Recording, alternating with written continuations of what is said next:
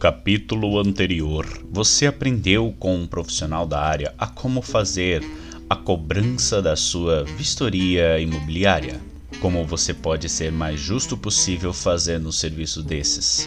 Então, não vai mais ficar trabalhando por migalhas.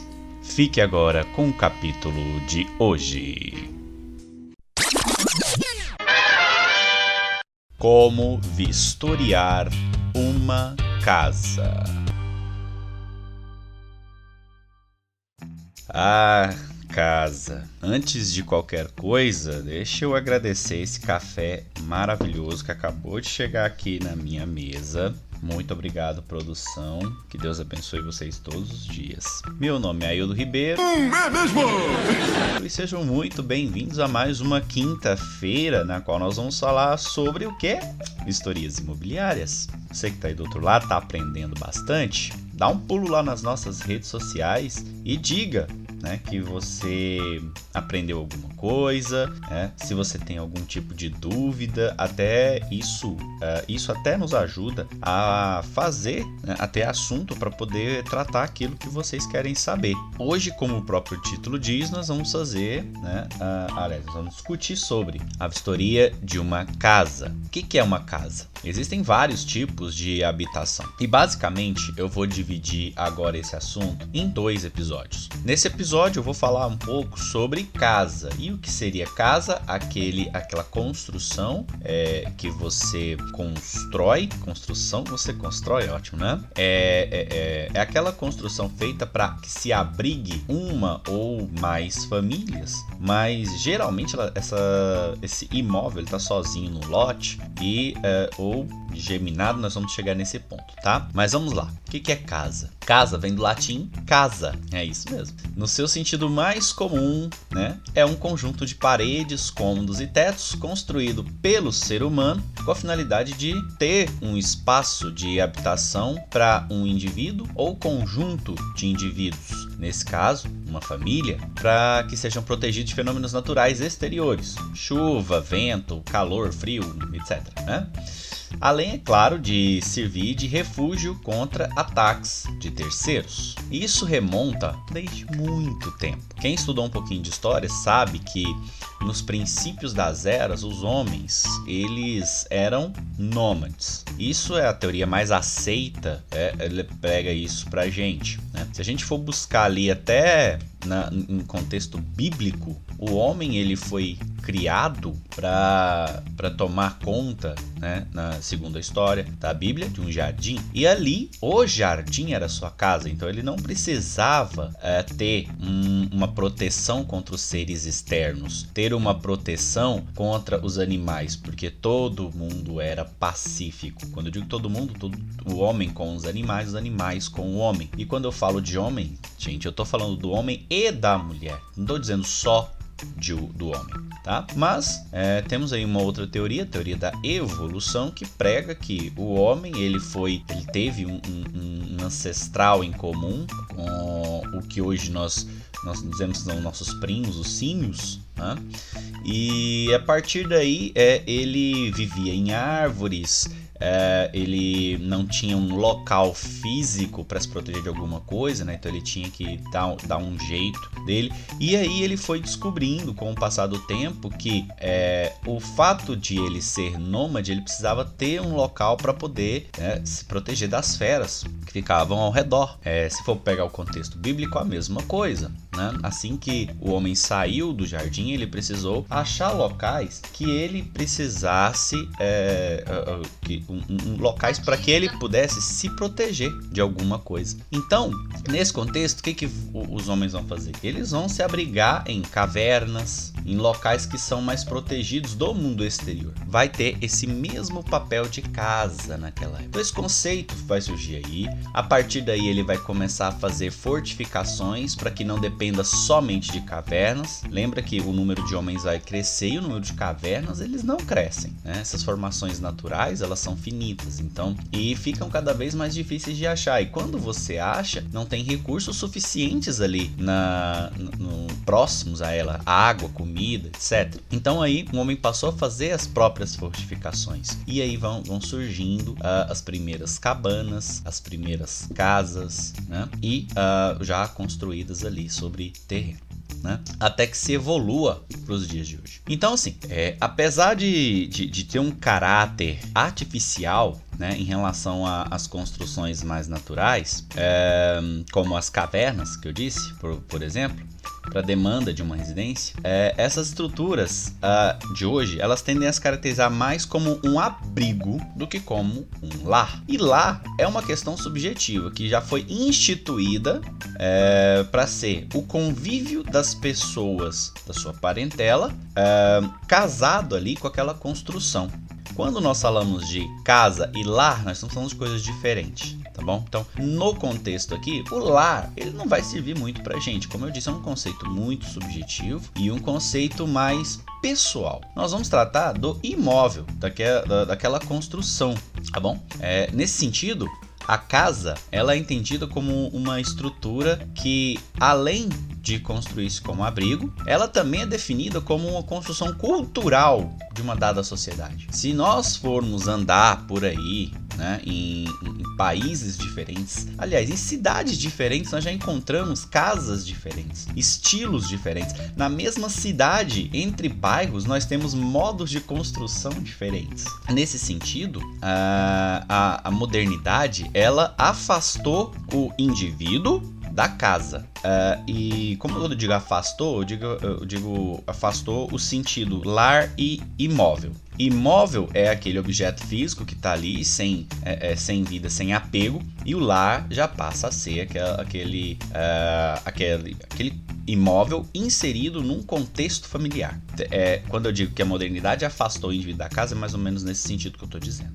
E assim, depois que o, o, o, o homem começou a, a, construir as casas, né? Ele passou já a viver um período né, da vida dentro dessa casa. Só que com a modernidade vindo, essa casa ela passou a ser somente um local de repouso o, a modernidade trouxe para o homem períodos muito maiores fora de casa do que dentro de casa, trabalhando, é, fazendo o processo de recreação dele, né, indo a, a locais onde ele quer se, se divertir, fazer alguma coisa em sociedade, e a casa passou a ser ali um objeto, um mero objeto. Esse é o nosso conceito de casa.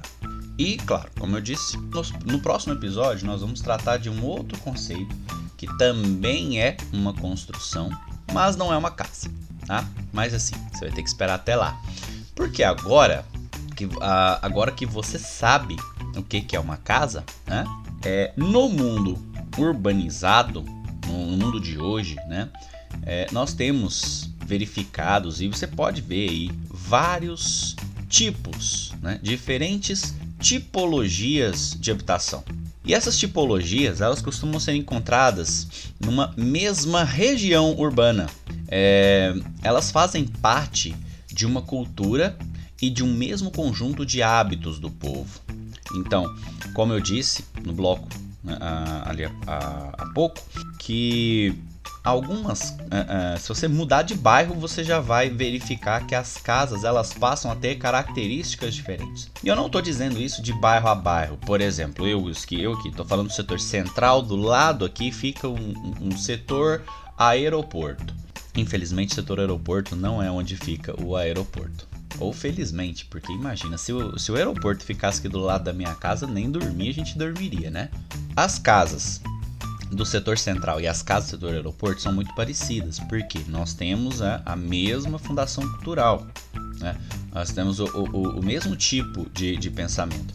Agora, se eu pegar aqui né, o setor central, que uh, tem aí seus 50, 60 anos, né, tem imóveis aqui com essa idade, até mais velhos, estou chutando aqui um valor, e a gente for para é, imóveis uh, construídos em condomínios fechados que foram loteados recentemente, a estrutura, a, a, a, arquitetura do, das casas, elas são muito diferentes.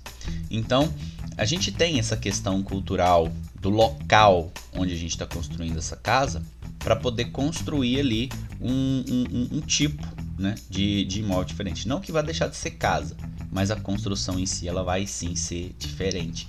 E quando você muda de cidade, por exemplo, eu estou falando de Goiânia, mas nós somos lá no sul, naquelas cidades que foram colonizadas por, é, é, por, por, europeus, né? Vamos pegar ali os alemães, né? Você tem casas ali que foram é, construídas com a arquitetura que foi trazida de lá, da Europa, né? Da Europa ali do, do, do da, da Idade Moderna, né? período das navegações e tal.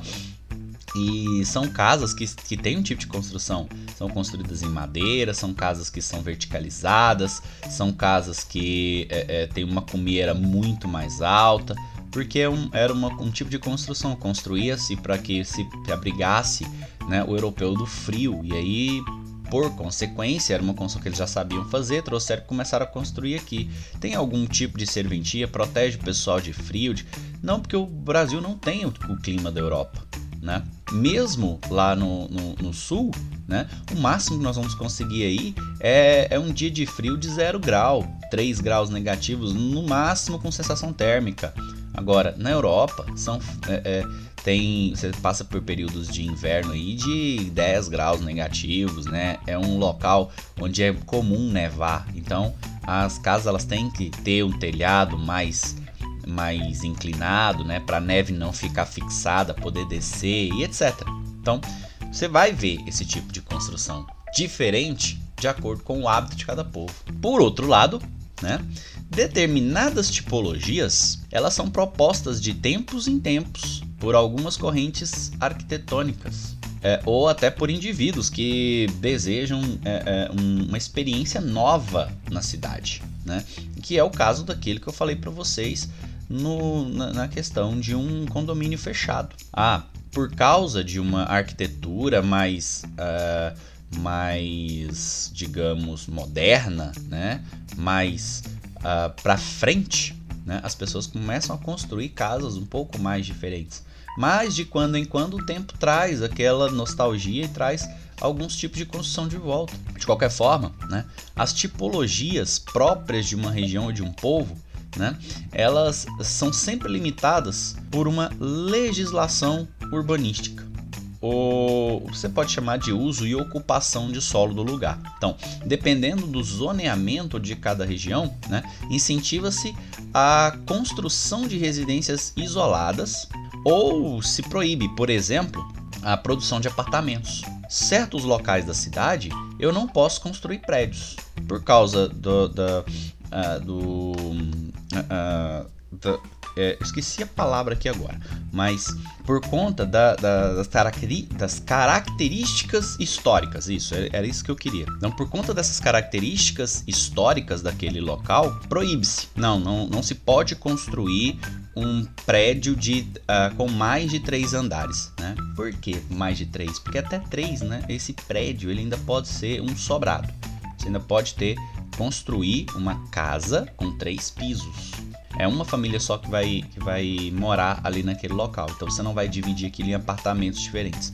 E às vezes você até pode né, construir ali é, um prédiozinho com dois andares, com quatro apartamentos, dois no primeiro, dois no segundo e por aí vai. Então a legislação ainda permite algo desse tipo. Mas, né, no tocante a zoneamento, o próprio zoneamento vai determinar, olha, esse tipo de imóvel nós temos um local próprio para ser construído. Isso vai levar em consideração característica de solo, isso vai levar em consideração corredores ecológicos, isso vai levar em consideração meio ambiente de, um, de, um, de, uma, de uma forma total. Porque, é, vamos pegar só um exemplo. Você não poderia construir um prédio é, ao lado de um lago, por exemplo. É, várias são as, as implicações que isso traz.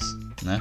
Não vou nem falar da, da, da implicação econômica, porque, lógico, para construir um prédio ao redor de um lago é, é necessário que se tenha, que se gaste mais porque a fundação do solo tem que ser muito sólida, porque pela, por, por essa proximidade de água, essa água pode infiltrar e, e danificar né, a estrutura do prédio. Então tem uma, uma, uma série de outras coisas que leva-se em consideração na hora de fazer uh, alguns tipos de imóvel. Mas o zoneamento né, da, do, do, município ele vai determinar isso aí. Né? E geralmente é uma lei, então você deve encontrar isso na legislação do próprio município. Essa legislação que eu falei, ela é resultado também de hábito né, do, do local. Novos hábitos vão surgindo né? E profissionais do, do, do, ramo ou do mercado, eles vão sempre ali confrontando aquele, a, a, aquela determinada lei com um novo estudo. Então, isso não quer dizer que por, por essa lei ela está é, de, é, está determinando algo hoje que ela não possa ser mudada. Né? Todas as leis elas podem ser mudadas. Tá? É, existem algumas leis que são mais duras, mas é, essa lei de zoneamento ela vai mudando a partir do tempo. Tá? Isso também você vê a partir ali do plano diretor, que também é uma legislação do próprio município. Mas assim, de qualquer forma, como em qualquer sociedade capitalista, as tipologias verificadas é, em uma dada região, elas são sempre influenciadas por demanda do mercado imobiliário local. Um, quando uh, as pessoas elas tendem a ir para esses locais, essas demandas de imóveis elas vão aparecendo. Então, às vezes há uma demanda por maior por casa, então aquele local vai construir mais casas. Às vezes há uma demanda maior por apartamentos, aquele local vai, vai construir uma, mais apartamentos. Nada, né? É, é lógico, né? Que se a, a, a influência da, da, das pessoas, da cultura das pessoas, pode trazer tipologias diferentes, é óbvio que o contrário também pode ser válido. Então, pode ser que eu construa um bairro inteiro com um tipo de, de demanda para que eu busque pessoas que estão interessadas naquele tipo de imóvel. Isso aí também é, é bastante utilizado hoje. Falando nisso, né, que, quais são as tipologias que mais são encontradas? Existem outras? Existem. Mas eu vou falar aqui de pelo menos três que vai aparecer em 100% das cidades nas quais a gente está falando. É, agora, tem alguns outros que são característicos de certos locais. Aí você pode fazer uma pesquisa um pouco mais aprofundada e você vai encontrar alguma coisa, tá bom? Então, é, quais são as que a gente mais encontra? Principalmente, hoje nós temos o bangalô, né? É uma residência com um pavimento só. É a nossa casa, casinha. Então nós temos a casa sozinha no lote, né? Ela também é chamada de bangalô. Nada impede que você também chame essa casa de casa sozinha no lote. Nós vamos ter sobrados, que são residências com dois ou mais pavimentos, tá? Então você tem lá um térreo, você tem um primeiro piso, você tem um segundo piso. Geralmente para no terceiro colocar uma casa acima de três, é, de três pavimentos é, já começa a ferir um pouco aquelas a legislação de zoneamento lá atrás e, e, pode, e pode acabar gerando algum tipo de problema, né? E aí ela pa, passa a ser denominada com outro nome, tá? Mas assim, o sobrado ele é muito comum, tá? No, no Brasil, em cidades pequenas, principalmente antigamente, na época que eu nasci, sobrado era coisa de gente rica. Hoje não, hoje é, é, sobrado é só um, um, uma casa que é um pouco mais bem distribuída, porque você pode, não tem um espaço delimitado num, num piso só para poder fazer. E nós temos também as casas geminadas. Elas são duas ou mais residências que se aproveitam de uma mesma estrutura para poder ser construída. Então, geralmente, vocês vão ver que as casas geminadas, elas têm uma parede que é em comum entre duas casas ou três ou quatro, né? É, normalmente a legislação aqui em Goiânia ela não permite que seja mais de duas. Né? Mas você pode, por exemplo, dividir uma parede. Geralmente é um muro. O muro de uma casa ela serve de parede de base de construção da outra casa. Como elas são geralmente a mesma planta pode ou não ser é, espelhada uma na outra, né? Elas são chamadas de casas gêmeas Então daí vem o nome, casa geminada, tá? Então, essas são as três tipologias que a gente mais vai encontrar por aí. E como eu disse, existem outras, mas aí vai demandar um pouquinho mais de estudo da sua parte, tá? Mas a pergunta que não quer calar. Como é que eu faço essa vistoria, Ailton? Afinal de contas, nós estamos aqui para que nós possamos fazer vistoria. Certo, eu concordo com você. Só que, né, para se fazer uma vistoria, é necessário você saber que existem casas com certas características. A depender do tipo de imóvel que você vai, começar essa vistoria vai mudar. Ah, é, eu consigo começar uma vistoria de uma casa por dentro? Consigo, mas grande parte das vezes, eu diria até mais de 90% dessas vezes, essa vistoria vai, vai se iniciar do lado de fora. Por quê? essa casa, ou ela está sozinha no lote, ou ela está acompanhada, né? como eu disse no caso das casas geminadas. E essa construção, ela começa pela calçada. E eu já vou chegar nessa parte porque do início. Por que, que eu não posso ou por que, que eu não devo iniciar de qualquer local? Então aí você me perguntar ah, como é que eu inicio essa vistoria? Por dentro, por fora, pelo meio? E é aí que eu entro com a minha resposta. Você que é vistoriador já está ligado no, no, no que eu tô falando. Né? Porque você já deve ter chegado em uma casa e ficado igualzinho John Travolta em Pulp Fiction. Ó, Rota 72 também é cultura. Se você não sabe do que eu tô falando, digita no Google meme John, Trabo John Travolta Pulp Fiction. Tá? Aí você vai ver o que eu tô, que eu tô querendo dizer. Mas muita gente já ficou daquele jeito, olhando para um lado, olhando para o outro. E aí? Por onde eu começo? Principalmente quando o imóvel ele é muito recortado. Porque quando eu falo em casa, pode colocar aí o que, que vem na sua cabeça. Geralmente vem uma varanda, né? é, depois vai vir sala, cozinha, um corredor que segue para os quartos, né? um quarto, dois, três, tanto faz. Ali de fora da casa tem uma área de serviço, do lado da casa tem uma garagem e no fundo tem um quintal. Acertei?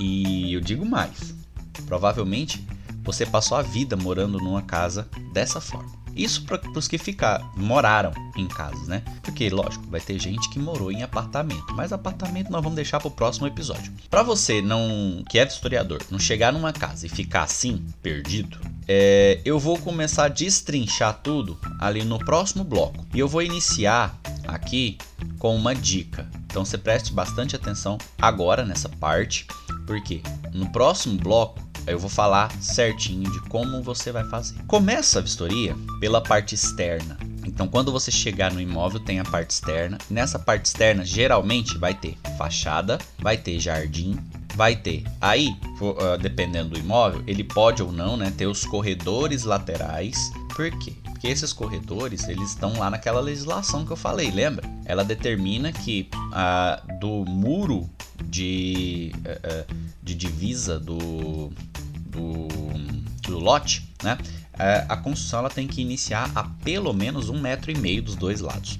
Então, normalmente ela vai fazer esse corredor. Mas tem muita casa que é colocada respeitando aí e ainda gera ali uma garagem, gera um, um, pode ser coberta ou fechada. Às vezes essa casa é lá no fundo do lote, então você vai ter um quintal que não é um quintal, mas vai ficar na frente. Geralmente a gente pode ter um jardim ou não. Se tiver fundos, dá a volta na casa, descreve os fundos. Tem piscina? Descreve a piscina. Tem sauna? De, descreve a sauna. Tem churrasqueira? Descreve a churrasqueira faça a parte externa primeiro. Por quê? Quando o leitor da sua vistoria for dar uma revisada, né?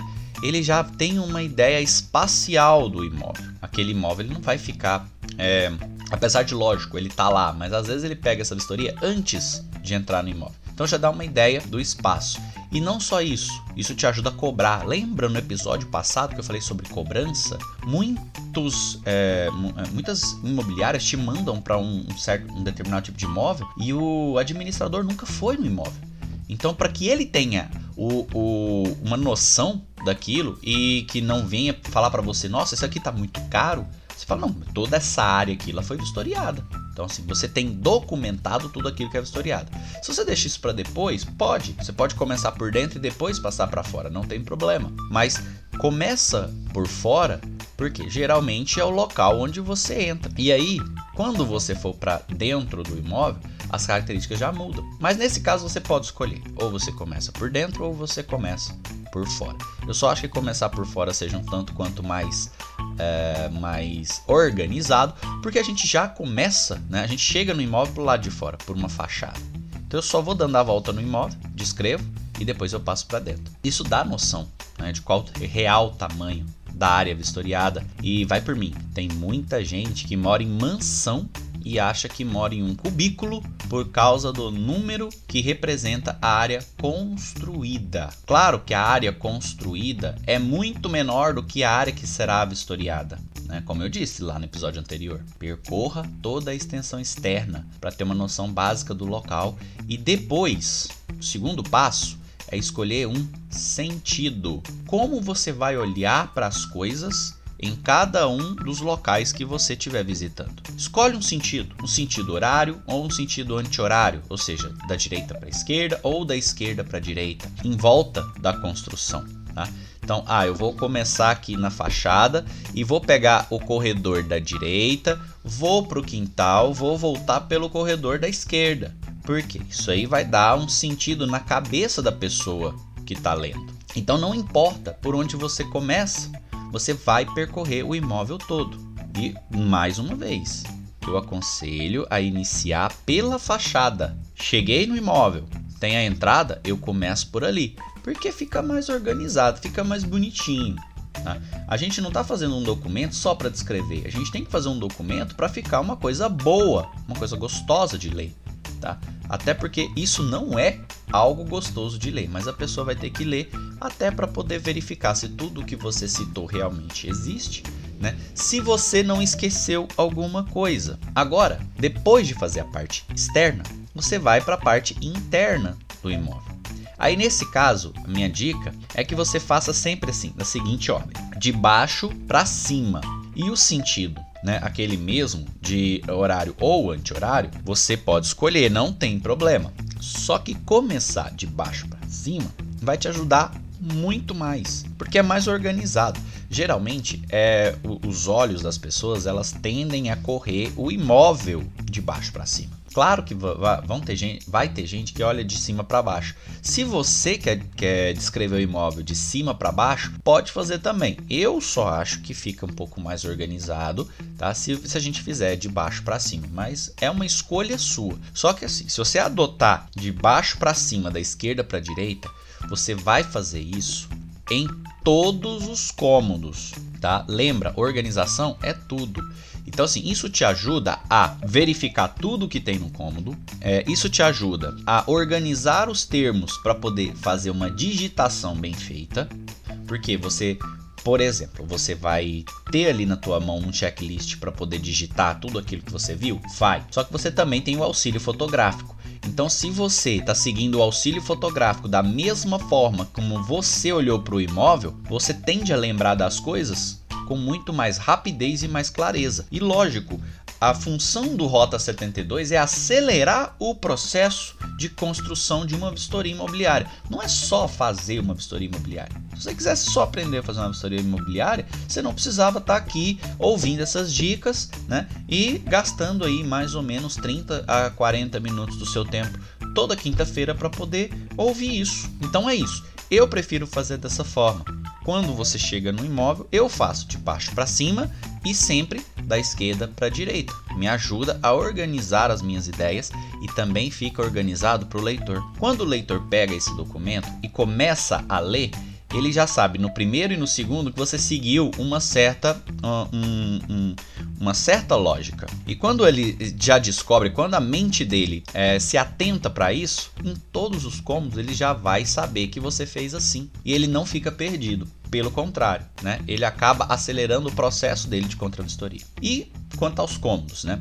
eu prefiro sempre fazer o seguinte: tipo de cômodo, né? Eu prefiro sempre começar pelos cômodos secos e depois os úmidos. Porque eles são dois conjuntos que são muito parecidos entre si, mas são diferentes um do outro. Então, quando eu vou começar uma digitação, se eu começar, por exemplo, dentro do imóvel fazer sala, depois eu passo para o quarto, depois eu vou para o outro quarto, a sala e o quarto eles tendem a ser cômodos praticamente iguais. Só que a sala e a cozinha são diferentes.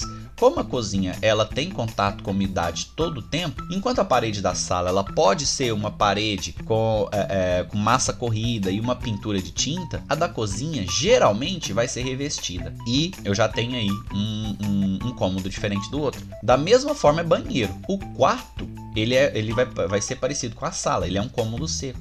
Só que o banheiro ele já vai ser parecido com a cozinha, porque é um cômodo úmido. Eu só mudo esse é, essa minha lógica de se fazer quando eu me deparo com casas que tem mais de um mais de uma suíte. Né? Nesse caso aqui, suíte nós vamos considerar um quarto com banheiro junto. Quando tem suíte, eu faço o quarto e logo depois eu faço o banheiro do quarto.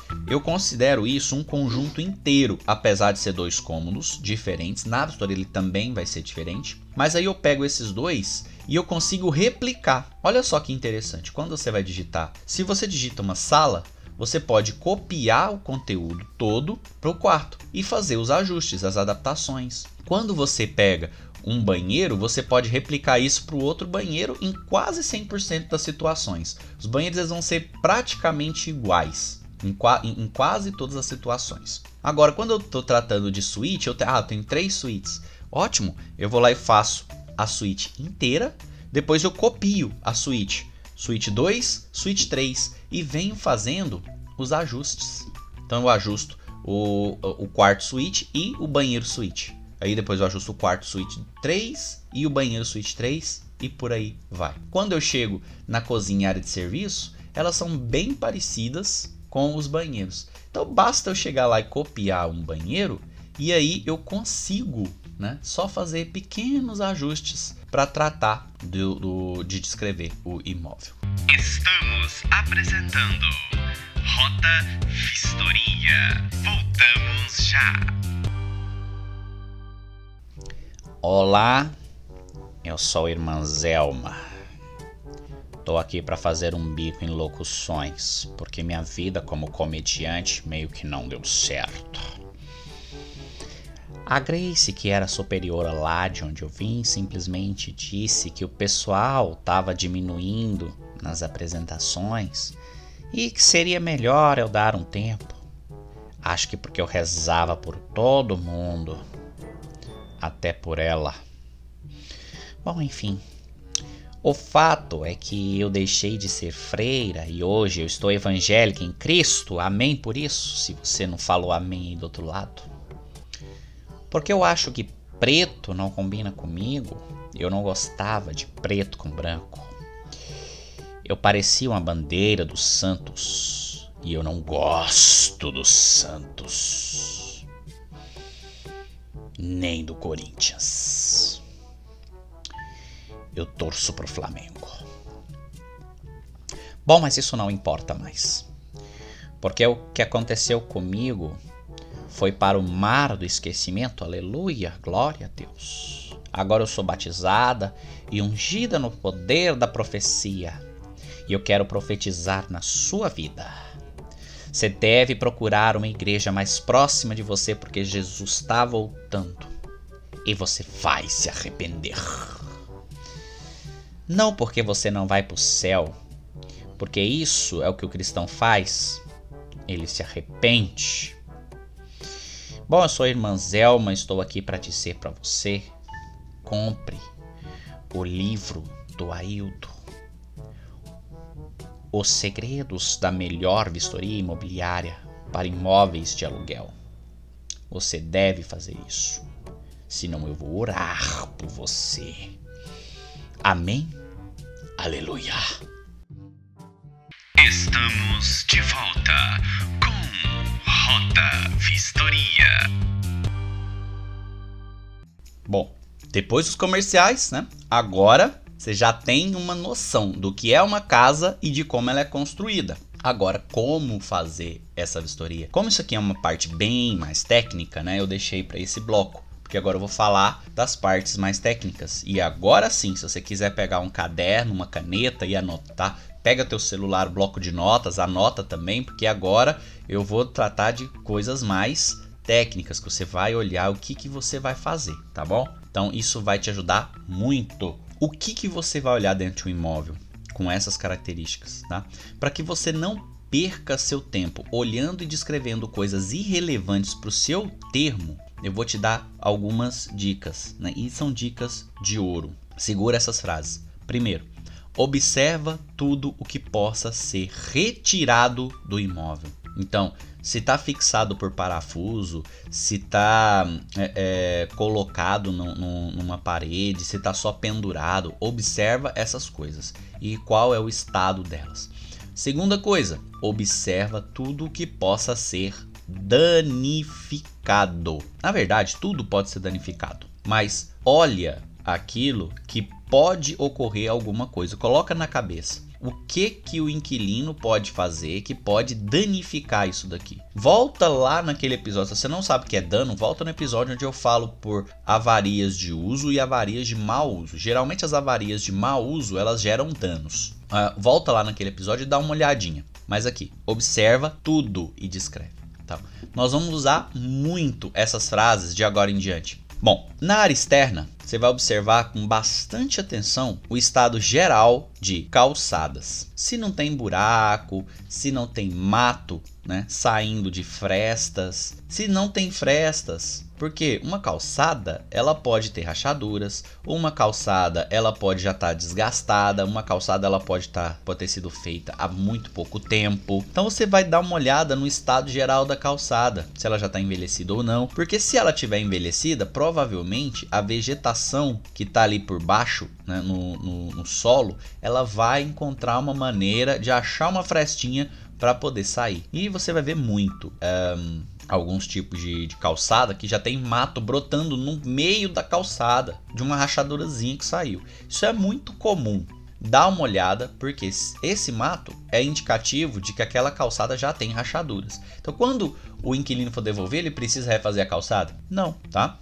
Geralmente ele não vai precisar refazer a calçada. Mas é bom que, é, se a calçada esteja, é, se ela tá limpa hoje, é bom que ele limpe ela para poder entregar, tá? Então isso aí é uma coisa bacana. Quando você entrar no imóvel, primeira coisa que você vai ver é o jardim, se ele tiver. Então se olha com cuidado a, o vigor das plantas. Ela tá uma planta viva, ela tá uma planta verde, ela tá uma planta é, seca, ela tá com, com, as, com, com os galhos decaídos, as folhas amareladas, porque isso diferencia, tá? Quando você entra no imóvel e a planta tá viva, tá bonita, significa que ela tá sendo bem cuidada e aguada. Quando não, pode significar que alguém colocou alguma coisa para que ela pudesse, pudesse né, é, é, é, cair, morrer, para cortar algum, alguma coisa do tipo. Então é bom que se você chega e as plantas, né, elas estão vivas, elas estão vigoradas, é, é bom que elas sejam entregues dessa forma. Então você vai olhar isso para as plantas, para as gramas,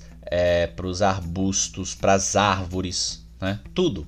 Olha tudo. Ah, é, você precisa descrever todas as árvores. Ah, essa árvore é da espécie tal. Não, isso aí você não precisa, tá? Mas é bom que, se forem árvores já é, espaçadas, né, umas das outras, tira uma foto de cada uma. Se não puder, tira uma foto geral da paisagem, para que as pessoas possam ter noção de como, como aquela paisagem estava quando você chegou. Falta de cuidado com o jardim gera reparação. Então, cheguei, o jardim tá cuidado. Eu saí, o mato tá alto e as plantas estão secas eu tenho que, né, dar um, dar um, um, um, jeito ali naquele local. Eu tenho que dar uma limpada, uma podada nas árvores para poder entregar aquilo ali bonitinho do jeito que eu peguei.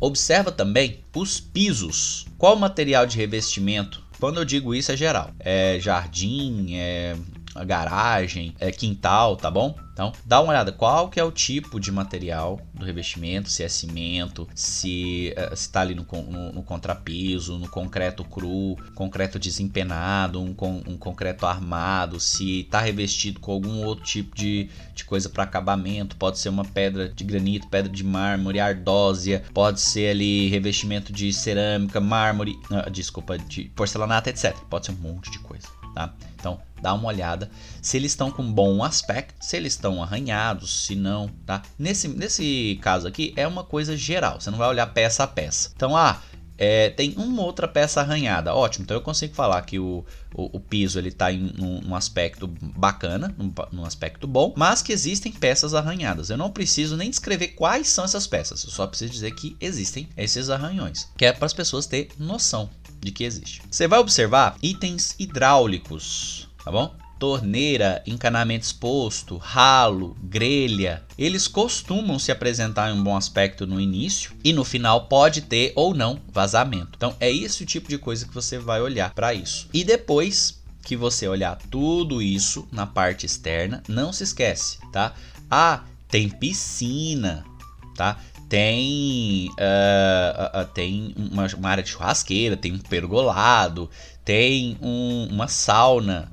E se eu falei alguma coisa aqui que você não conheça, né, dá um Googlezinho e pesquisa o que é tá? Pra gente poder falar a mesma língua. Dá uma olhada na mesma coisa. Agora eu vou falar, vai ter um, um ponto que eu vou falar sobre piscina. É, se eu não falar aqui, se eu esquecer, porque ainda tem algum, um, algum tipo alguns assuntos aqui para poder tratar no, no meu roteirinho. Se eu esquecer, é, vocês podem entrar lá nas minhas redes sociais que eu gravo um episódio especial para poder falar sobre piscina e banheira, tá bom? Terminei a parte externa. O que, que eu vou fazer? Parte interna, tá bom? Então, o que, que nós vamos observar na parte interna? Principalmente, ó, pisos. Pisos na parte interna são quase na totalidade revestidos. Já tem muito tempo que o pessoal não usa mais fazer o revestimento do, do piso com cimento queimado. Para você que deve lembrar que a casa da avó tinha aquele piso vermelhão. Então, assim, na grande parte eles são revestidos. É, e, aliás, os revestimentos em geral, né? Você pode olhar, né, tanto o externo quanto o interno, você pode olhar se eles estão bom com aspecto, se tem rachadura, se tem perfuração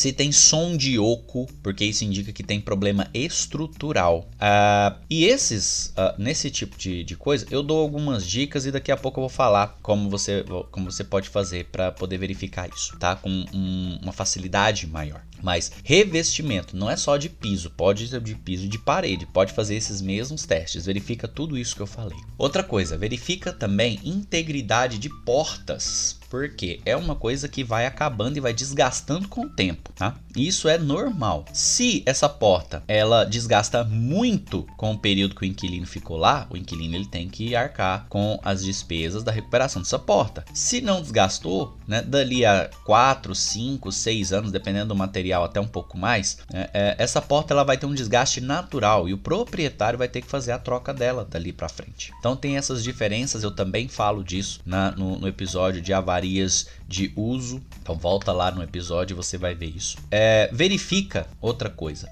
se as paredes estão pintadas, como essas paredes estão pintadas, qual a cor que elas apresentam. Olha para o acabamento e presta atenção nos cantos de encontro. Parede e piso, geralmente, né, o encontro entre a parede e o piso vai ser ali no rodapé, então acabamentinho de rodapé. E olha na parede com o teto. Por quê? Essas partes geralmente elas têm recortes de acabamento feito com tinta. E dependendo do, do pintor que fez, do, do prestador de serviço que fez esse, aquela pintura, isso pode estar tá bom ou pode estar tá ruim. E o que é um, um acabamento ruim? É quando a tinta do teto ela extravasa para a parede. Quando a parede e o teto são pintados na mesma cor, isso não vai acontecer. Mas quando o, o, o teto é de uma cor e a parede é de outra, dá uma olhada nesses recortes de acabamento, porque isso daí vai, é, vai ser um dos pontos pedidos na, na vistoria final. É, se tá com bom acabamento no início, eu preciso de um bom acabamento no final. Eu não vou pegar qualquer coisa. Ah, e se tá com mau acabamento no início é, e eu pedir para fazer uma pintura, logicamente eu vou olhar esse acabamento. Não vai ser uma coisa tão exigida, mas eu vou olhar para isso. Porque se o cara faz um trabalho, eu quero receber um trabalho bem feio. E no piso, geralmente, quando o, o, as pessoas não tomam tanto cuidado, é, existe tinta extravasada pro rodapé. Então a a parede ela tá pintada até o rodapé e às vezes a tinta escorre. Isso aí também é um probleminha que tem que ser resolvido. Mas nesse caso vai ser resolvido com limpeza. Bom, outra coisa, observe o estado dos metais e todos os anexos da parede, incluindo terminal elétrico, como interruptor e tomada. Nesse caso de interruptor e tomada, você vai olhar os espelhinhos das tomadas. Primeiro se as tomadas funcionam. Tenha lá uma chave de teste, faça o teste nas tomadas para saber se corre é, eletricidade ali. É, clica nos interruptores para saber se eles acendem ou não algum tipo de lâmpada. E aí depois você dá uma olhada no espelhinho ao redor. Se o espelhinho está limpo, se ele está sujo, se ele está é, íntegro ou se tem algum tipo de dano nele. Pode ser uma rachadura, pode ser um quebrado, pode ser que nem tenha. Então tudo isso tem que ter lá na sua vistoria. Nas áreas úmidas, é, você vai verificar se não tem vazamento. Então, tudo aquilo que entra em contato com água ou externa a água das paredes, ou seja, dentro das paredes vai ter encanamento. Então, eu tenho alguns terminais que vão pegar essa água do encanamento e jogar para fora. Torneira, plug de água, uma ducha higiênica, um vaso sanitário. Dá uma olhada, vê se essas se esses materiais eles não têm vazamento. Primeira coisa, qual é o material que é feito? Segunda coisa, tá em bom estado? Não tá em bom estado? Tá envelhecido? Tá novo? Descreve isso. Segundo, aliás, terceiro no caso, é, você vai olhar se ele funciona. Então você liga a água, ela flui normalmente. É, quando você coloca ali algum a, a água dentro da pia, ela flui normalmente, né? Tá entupido? Não tá? Então veja se é, o estado, veja se funciona e veja se não tem vazamento tá bom? São essas três coisas que você tem que olhar, tanto na entrada quanto na saída. Esses são os principais pontos dentro do imóvel. E, claro, nós temos outros pontos que você vai saber disso é, se você se dispuser, claro, a adquirir o livro que eu escrevi, né? Tem aí na internet os segredos da melhor vistoria imobiliária para imóveis de aluguel. Você pode ir atrás do livro, tá? Ele está à venda na, na, na Eduz, tá? No, na, na versão digital e logo logo tá chegando aí nas livrarias também. Você vai poder adquirir o seu livro físico. Então, jabazinho aqui correu solto agora, hein? Mentira, mais ou menos, mais ou menos, mais ou menos. Mas tá, você pode encontrar o livro, né? Na, nesses, nesses portais. Na internet ele tá custando em torno de 20 reais, tá? E eu ainda não sei os valores que vão custar os livros físicos, porque a editora ainda não me passou nada, tá? Mas ele não deve, ele deve custar entre 30 e 50 reais, tá bom? Bom, ficou algo para trás. Claro, eu mencionei que podia haver diferença entre as medidas do imóvel, não falei? A, a que a imobiliária passa é um, já que essa medida ela vai se ater ao número descrito numa certidão de matrícula que é o documento oficial do imóvel, ou no talão do IPTU, tá? Mas esses valores eles são reais? Olha só. Existem algumas coisas que podem ocorrer nesse tempo aí. E eu quero que você leve em consideração aquilo que eu disse no início. Muitas vezes e muitas mesmo, o administrador da imobiliária nunca foi ao imóvel. Esse imóvel ele foi captado por um corretor, o corretor preencheu uma ficha, às vezes ele não preenche essa ficha por completo, entrega para uma pessoa, às vezes do marketing, às vezes o próprio administrador que insere essas informações no sistema. Isso vai para um site, você procura e tá crente aquilo ali é aquilo. E não é, tá? Então, é, aí vem a nossa preocupação. Esses valores podem não bater. Imóveis, principalmente casas, né? Elas passam por divisão, aumento de área, né? A pessoa, ah, eu, eh, meu filho casou, vou fazer um puxadinho para eles aqui e eles não precisam sair, né? Então, um puxadinho que é um quarto que é feito ali para poder aumentar o imóvel. Às vezes uh, as pessoas elas fazem é, uma reforma numa casa, aumentam a casa e esses valores deveriam ser alterados na certidão de matrícula. Mas Né? Isso tem um custo no cartório e as pessoas simplesmente fazem a alteração do tamanho, mas não fazem na certidão.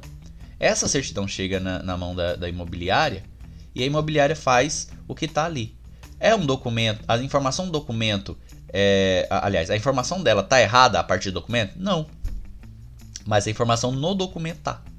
Né? E aí acontece isso aí.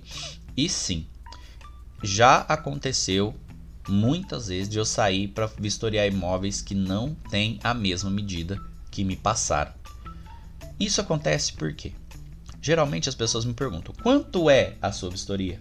Aí eu falo, eu preciso de alguns dados. Né? Primeiro, qual é o tamanho do imóvel? Segundo, qual é a tipologia do imóvel? Terceiro, é mobiliado? É semi-mobiliado? Como é que é? Né? É urgente? Não é urgente? Eu vou fazer no fim de semana? Então tudo isso influencia para que eu passe o meu valor. E aí você viu no episódio passado como é que eu construo isso. Né? Aí a pessoa me fala, né? E isso aconteceu, isso, isso foi um caso real e aconteceu nesse mês que eu estou gravando para você. Aliás, nesse mês não, no mês passado, mês de junho de 2021, eu peguei um imóvel dessa forma. A imobiliária me passou um imóvel de 75 metros quadrados. Quando eu cheguei no olho, eu já vi que não tinha 75 metros quadrados. Então, né, nesses casos, quando eu chego e o tamanho é mais ou menos aquele que mim passa, eu nem me dou ao trabalho de fazer essa, essas medidas, tá? Mas quando eu vejo que vai dar algum tipo de, é, é, de problema, eu já faço a medida. Né? E essas medidas eu faço questão de enviar para a imobiliária, até para ajudar eles. Porque, como eu disse, se o administrador não vai no imóvel, ele não tem noção do tamanho. E aí é bom que você, como historiador que tem essa possibilidade, passa isso, porque a partir dali já fica correto, tá? Então, saí para fazer uma vistoria de um imóvel de 75 metros quadrados e me deparei com um casarão. Fui fazer as medidas internas e adivinha, o imóvel media 133 metros quadrados. Ou seja, era basicamente o dobro do imóvel original. E lógico, né? Dobro do imóvel é quase o dobro do valor da vistoria. Então, assim, eu passei um valor que era irreal. E aí eu falei, olha, não dá para cobrar aquele valor porque vocês me falaram um tamanho e o tamanho é outro. Isso gera algum tipo de, é, é, de desconforto na imobiliária? Sim, eles vão pagar. Né? Às vezes eles passam esse valor para um, um é, para o proprietário, que é ele que vai fazer o pagamento da, da, da vistoria. Então é sempre bom você ter na mão ali uma trena para poder confrontar esses valores, tá? E eu costumo fazer essa medida agora no local. Né? Mas como eu disse, se bater mais ou menos, ah, vai lá faz uma, um, uma vistoria ali numa casa de mais ou menos 80 metros quadrados. Né? Eu vou chegar, uma casa de 80 metros quadrados, ela comporta até 3 quartos. Né? Lógico que não vai ser 3 suítes, mas ela comporta até 3 quartos. Né? E se for bem reduzido, até 3 suítes pode ser que caiba. Tá? Mas eu sei mais ou menos que é isso. Se eu chegar lá e me deparar com um imóvel de 80 metros quadrados com dois quartos, né, os quartos, uh, uh, na verdade os cômodos internos são todos muito grandes. Então, acontece. Agora, o que não dá é, ah, vai fazer uma vistoria pra gente de, de um imóvel de 80 metros quadrados e eu me deparo com uma, uma micro mansão né, que tem seis quartos ou que tem é, é, 15 cômodos, que é muito comum, tá? Então assim, vai permear 75 metros quadrados permeia ali em torno de 8 a 10 cômodos no máximo, tá? Então tenha isso aí em, em mente porque normalmente fazer essas confrontações né, pode fazer você ter um ganho maior no final. Ah, ah, como eu disse, faz uma diferença brutal no meu ganho no final. Bom, caso você disponha de uma trena, meça os cômodos. Em geral, esses cômodos eles são quadrados, o que facilita muito né, a medida do, de, um, de um cômodo. Então você vai fazer o seguinte: você vai medir o espaço entre as paredes, né? é, vai medir ali largura e profundidade e vai multiplicar esses dois valores. E isso vai te dar a área do cômodo. Normalmente os cômodos são quadrados. E quando não são? Ah, meu querido, aí você vai ter que lembrar das aulinhas de matemática. qual é a área de um, de um triângulo, qual é a área de um trapézio, qual é a área do paralelepípedo. Então isso você vai chegar lá, vai fazer as medidas e vai aplicar né, ali no seu na, na sua medida, tá? É, então você vai precisar de outras técnicas. Legal. Fez as medidas internas de todos os cômodos? Bacana. Soma tudo isso no final. Agora você vai aumentar nesse valor 5%. E por que esse 5%? Porque essa é a margem de erro que supre o espaço ocupado por parede. E claro, a área vistoriada ela vai levar em consideração a área de construção.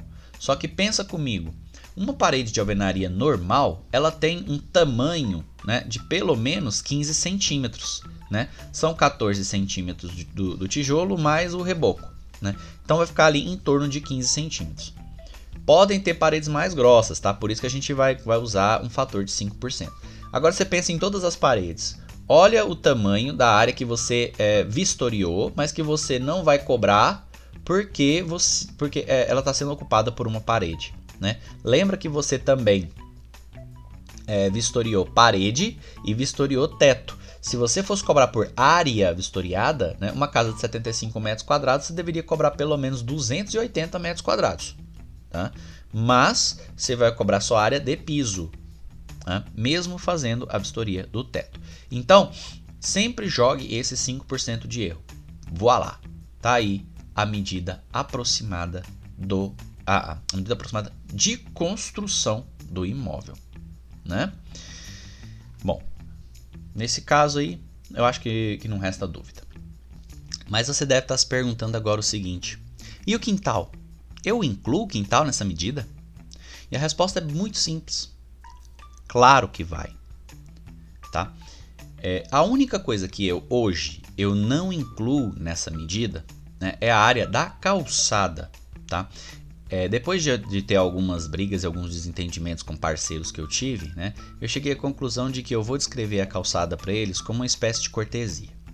Mas de resto, do portão de entrada para frente, eu cobro tudo.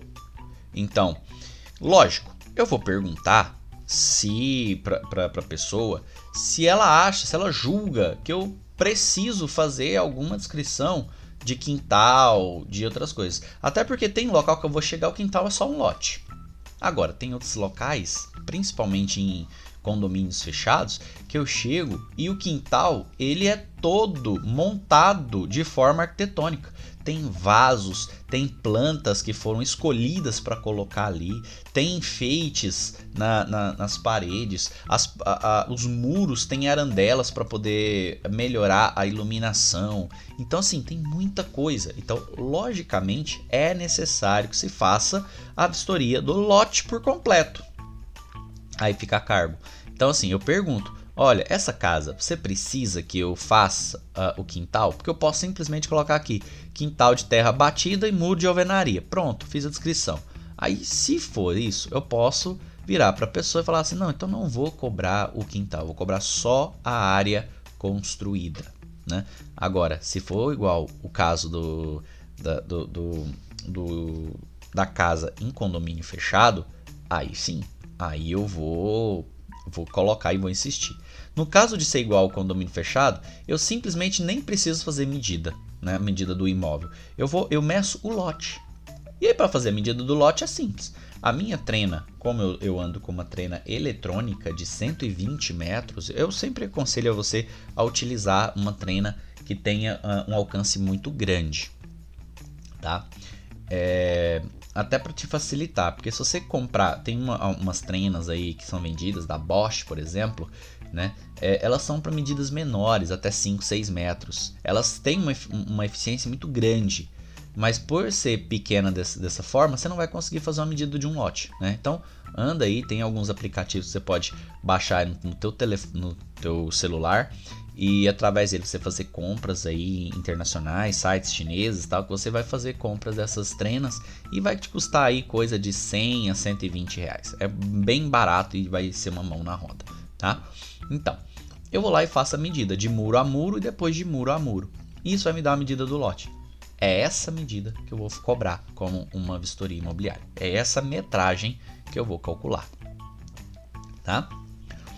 E é são essas coisas que eu, que eu faço a, a pergunta. Né? E óbvio, fica a critério também do historiador. Se você acha que o seu trabalho né, ele vale para que você cobre do seu parceiro o lote independentemente do que tenha ou não, é, é uma, é uma prerrogativa sua. Coloque isso na sua política de trabalho. Não, eu faço a vistoria, a minha vistoria é dessa forma e eu não abro mão. Se eu for fazer uma casa, eu vou fazer o lote inteiro. Ótimo, né? É a sua regra. Então, a, a, a, imobiliária ela tem essa liberdade de trabalhar com você ou não por causa das suas regras. Se você faz um bom trabalho, né, e ela já sabe disso, né, pode ser que ela peça alguma coisa e você ceda, mas a princípio você pode manter isso como uma regra fundamental para todo mundo. Porque se você ficar é, abrindo exceção para todo mundo, quando chegar um fato, um caso que você tenha realmente que fazer, é, ou que você vá abrir essa exceção, você vá ter que cobrar pelo, é, é, pelo lote inteiro, você não vai conseguir. Porque, ah, não, você nunca cobrou lote, agora você quer cobrar? Né? Então você tem que deixar claro, olha, a minha política é, eu em casas eu faço o lote inteiro. Né? E eu posso abrir mão de um ou de outro dependendo daquilo que tenha no, no lote. Mas no caso de eu ter que ficar lá fazendo vistoria, pô, se você tem que, que olhar vaso a vaso, se você tem que é, testar a arandela a arandela, se você tem que olhar sauna, piscina, velho, então é trabalho, é tempo que você gasta, é tempo que você vai gastar digitando. Então, cobre por isso. Não se acanhe em fazer. Né? Como eu disse, fica a critério de cada vistoriador achar ou não importante o que se deve colocar no seu documento. Afinal de contas, se você chegar na, na frente de um conciliador, você tem que explicar o que você fez. Mas é importante ressalvar que é, qualquer dano que possa acontecer em uma área que não foi vistoriada, ou seja, cheguei num imóvel, fui fazer a área do quintal e ocorreu um dano no muro do quintal. E aqui e por, por acaso eu não, aliás, no muro não, vou, vou descrever lá no meio. A pessoa cavou um buraco lá e deixou. Olha, eu não posso garantir nada que não esteja escrito, tá? Então, se eu cheguei lá, fiz uma, um, uma, uma descrição generalizada e aconteceu alguma coisa, né, eu não posso é, colocar a minha garantia em cima daquilo, tá? Porque eu não recebi, para que eu pudesse disponibilizar essa garantia. Então, só peço para que as imobiliárias tenham bastante cuidado na hora de querer pagar no início, tá? Porque isso pode virar assim uma dor de cabeça no final. Só para quem ficou aqui até o final, eu quero falar um pouquinho, um pouquinho mesmo sobre piscinas e banheiras que eu falei para vocês que eu ia falar, tá? É, geralmente piscinas e banheiras elas são itens hidráulicos que podem ou não estar dentro de uma casa, mas que a vistoria dela não é de obrigação do do, do historiador. Isso porque qualquer coisa que há numa piscina, né, ela demanda um conhecimento técnico especializado em piscina. A mesma coisa de banheira. Tá?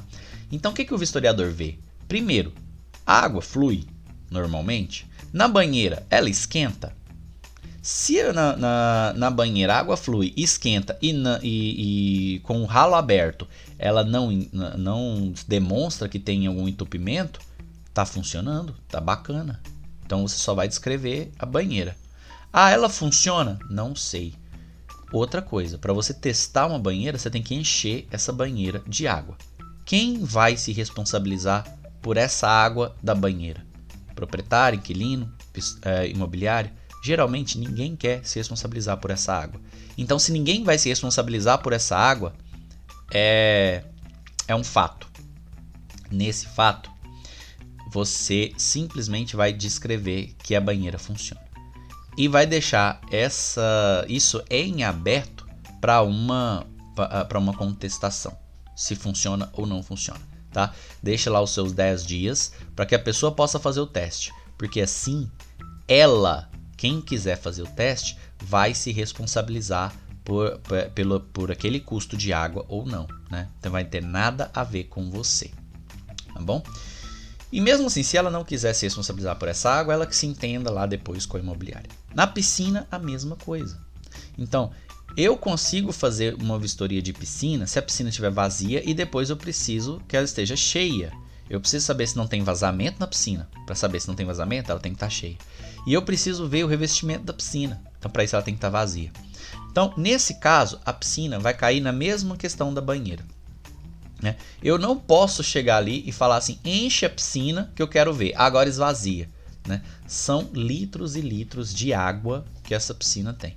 Então, faça a mesma coisa. Deixe o espaço em aberto e durante o tempo de uso da piscina, né, a pessoa que alugou essa casa vai ter que entrar em contato com a imobiliária para que ela possa é, tomar as devidas, uh, as devidas atitudes com relação a qualquer coisa que acontecer na piscina.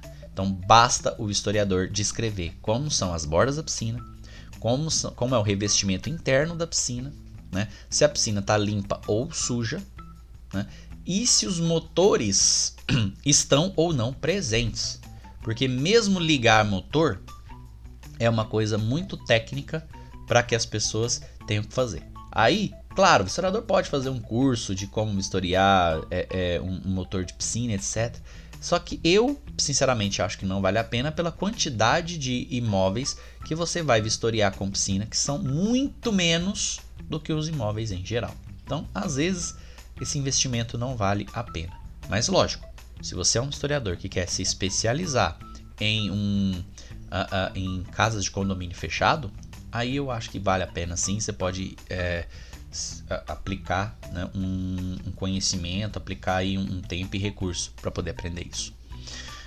Bom, e é isso, tá? O episódio de hoje vai ficando por aqui. Eu espero que vocês tenham tirado muitas sacadas daqui, porque o episódio de hoje foi bem comprido, com certeza deu mais de uma hora. Né? Uh, mais dúvidas, entre em contato nas nossas redes sociais. aildo.rota72 no Instagram, Aildo Ribeiro no Twitter você pode entrar no, no nosso canal no YouTube, que é o Aildo Ribeiro Vistorias, tá? E qualquer outro tipo de rede social que você encontrar por aí com Aildo Ribeiro, você pode entrar nela também e mandar aqui as suas dúvidas. Forte abraço, fiquem com Deus e até quinta-feira que vem. E este foi o programa Rota 72 com Aildo Eu não fazia ideia, produção, de que o tamanho da casa poderia ser diferente do que está escrito no talãozinho do IPTU. Para mim, a prefeitura não errava nisso. Quer dizer que eu posso estar pagando imposto de forma errada? Misericórdia! Então, o nosso episódio de hoje está chegando ao seu final, mas antes de ir, vamos atender a mais um pedido musical do nosso ouvinte. Não diga alô, diga eu tô na rota! tô na rota! Ah, tá de brincadeira, né? É o Neto de novo!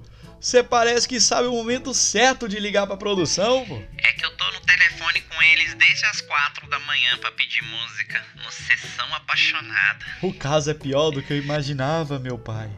Tá, vai lá, regras são regras. Qual é a música que você vai pedir hoje? Então, hoje meu pai faria 61 anos se tivesse vivo. Então eu queria homenagear ele. Nossa, pesado, Neto. Mil perdões. Meus sentimentos. E faz pouco tempo que ele faleceu?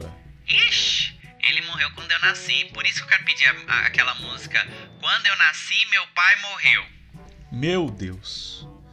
Não conheço, Neto. Canta um pedacinho pra ela, dela aí pra mim. É, é assim, ó. Quando eu nasci, meu pai morreu. Nossa. Neto não tem nada a ver com. Ah, quer saber? Esquece. Rick Astley, 1991, Cry for Help, para Neto e o pai fantasma dele. Toca aí, DJ. Why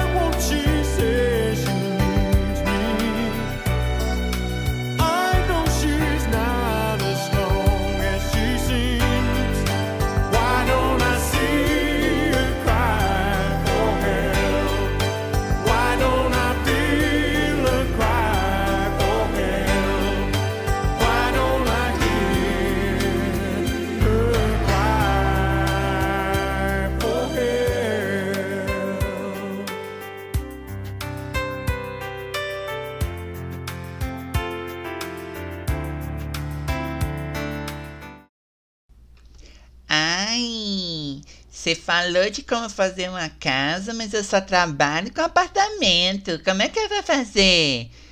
E a resposta é simples. Primeiramente, você vai ter que. Com as vozes de Aildo Ribeiro, Elionai Souza. Texto: Aildo Ribeiro. Montagem e som: Elionai Souza. Direção de dublagem: Nós também.